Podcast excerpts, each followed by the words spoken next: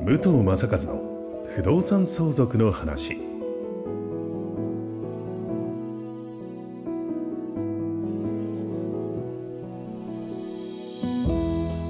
ポッドキャスト武藤正和の不動産相続の話は意外と知らない不動産相続についてのお話を相続診断士宅地建物取引士の武藤正和が実例をもとにお伝えしながらリスナーの皆様の相続準備のお手伝いをさせていただく番組です。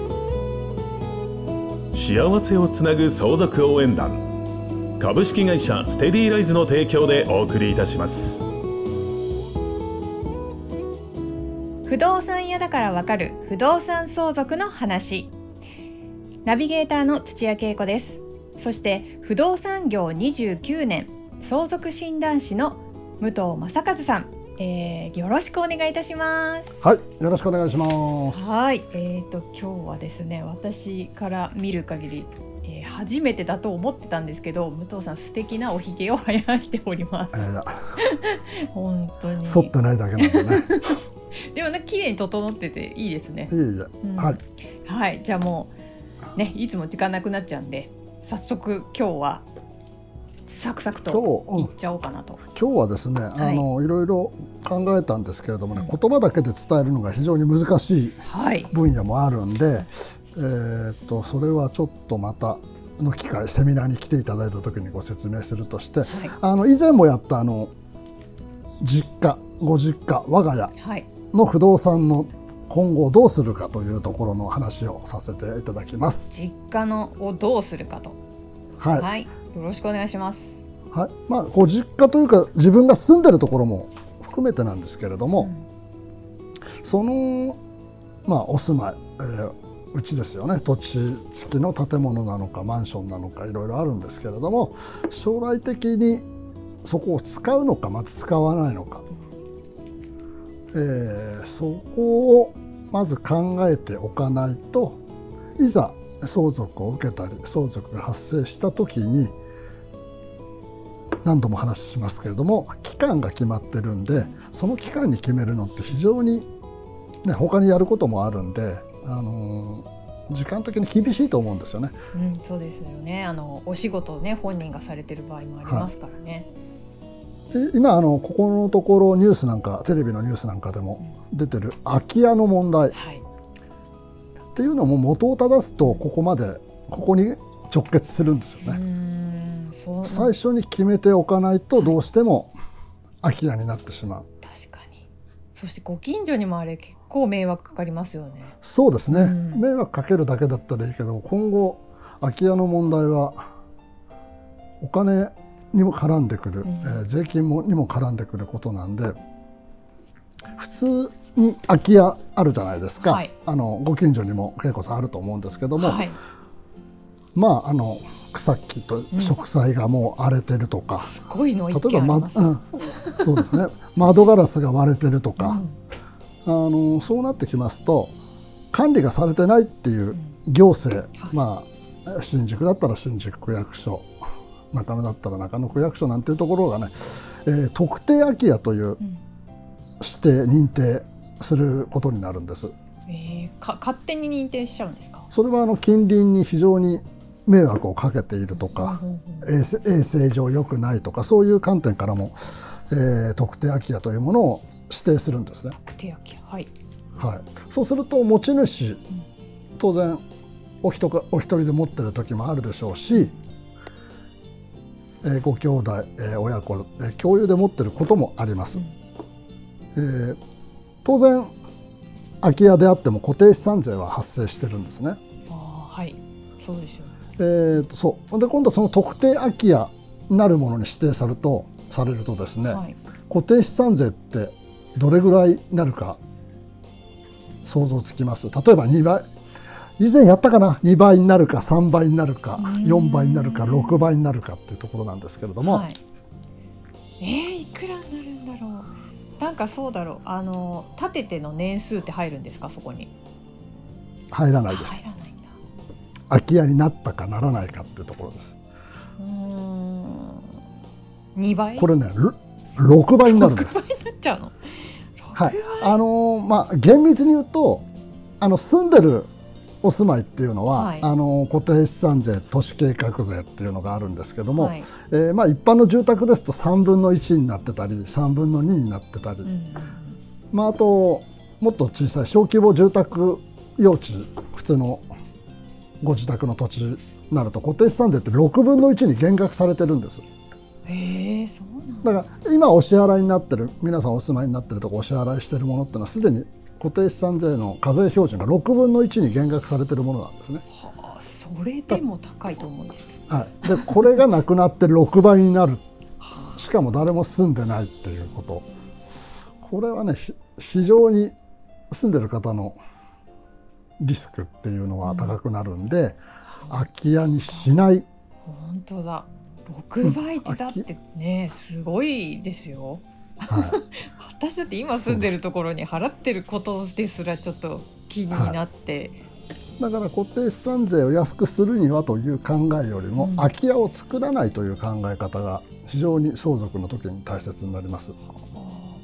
でもこれってなんだろう生きてる方がその空き家をどうするかっていうことも考えることもやめて逃げ切れるんですか、逃げ切れない切れないんだ。はあ。税金はずっと追っかけてきます。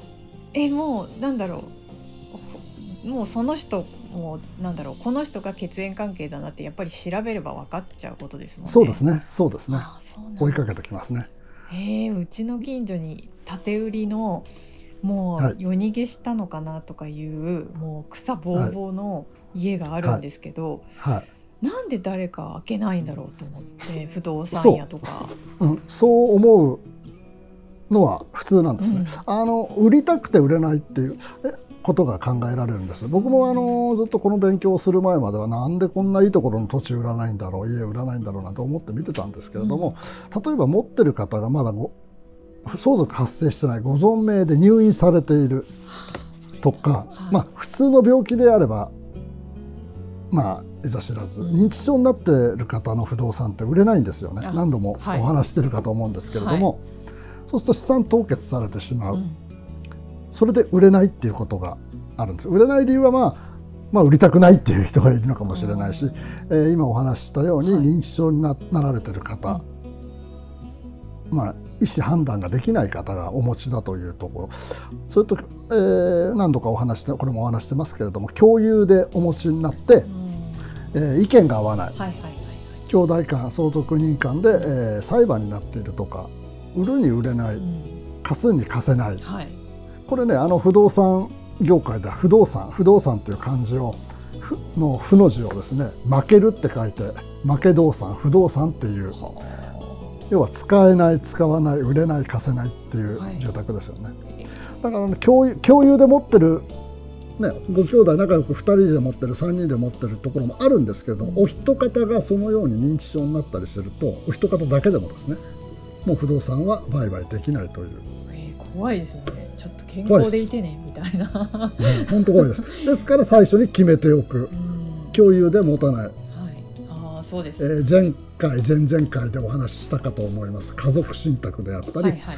何か手を打っておくということがあの不動産の相続には必要になってくると思います。はあいやご兄弟が多いから安心してる場合じゃないですよね。そうですね。うん。あの誰が、まあ、継ぐん。誰の名義にするなんていうのも非常に、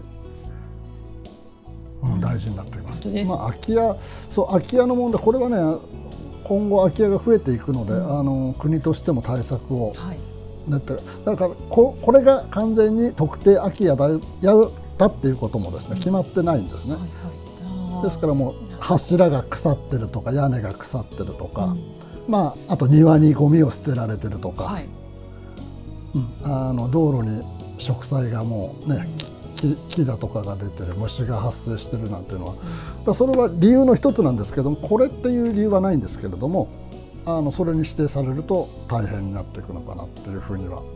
えー、あじゃあそ頭が腐ってるっていうのは外から見る外から見てもわかできないですよね。そうですね、うん。できない。でも見る人が見ればもうちょっとこれは腐中も腐ってるんだろうなっていうあの木造の住宅、まあ、木造に限らずですけども人が住まないとやっぱ傷みが早いんですね。なんかなんでですかあれってあのやっぱり木材材木水分を吸収して発散してってこういうことを繰り返すんですけど何にもないとやっぱ腐っていってしまうんでどんどんどんどん木が痩せていってしまう。えー、なんか住まない方が綺麗を保てるのかなってでも何日間か自宅開けて旅行に行って家が綺麗。なんか、うん、なんか埃っぽかったりするじゃないですか。それと同じで、はい、それがね何日もな何週間何年ってなれば当然痛みも出てくると。まあ匂いもねなんか人がいなかった匂い、はいはい、まあそれはね気分的なもんなんですけど、まあ、まあまあ住まないとやっぱり腐っていきますから、えー、そういうもんなんですねこれは何度も言います？最終的なゴールを決めていないと、はい、やはり大変になります。実家をどうするかということですね。はい。はい、今日はちょっと空き家の方にも行っちゃいましたけれども、えー、はい、そんな感じで、まあうんはい、ちょうどお時間がやってきましたので今日はこれで締めさせていただきます。はい、はいえー、番組の概要欄に武藤さんにつながる LINE 公式アカウントの登録用リンクが、えー、あるんですけれどもこちらに登録いただくといざという時に役立つ相続対策ブックをプレゼント、えー、してますのでぜひ皆さん今のうちにご登録よろしくお願いいたします、えー、それでは武藤さん、えー、次回もよろしくお願いいたします、はい、はい、ありがとうございました。ありがとうございました。今日のポッドキャストはいかがでしたでしょうか？番組では武藤正和への相談を募集しています。概要欄にある幸せをつなぐ相続応援団の LINE 公式アカウントからお申し込みください。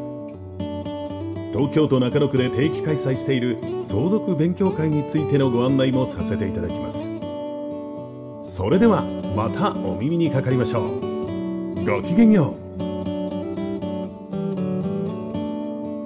この番組は提供幸せをつなぐ相続応援団。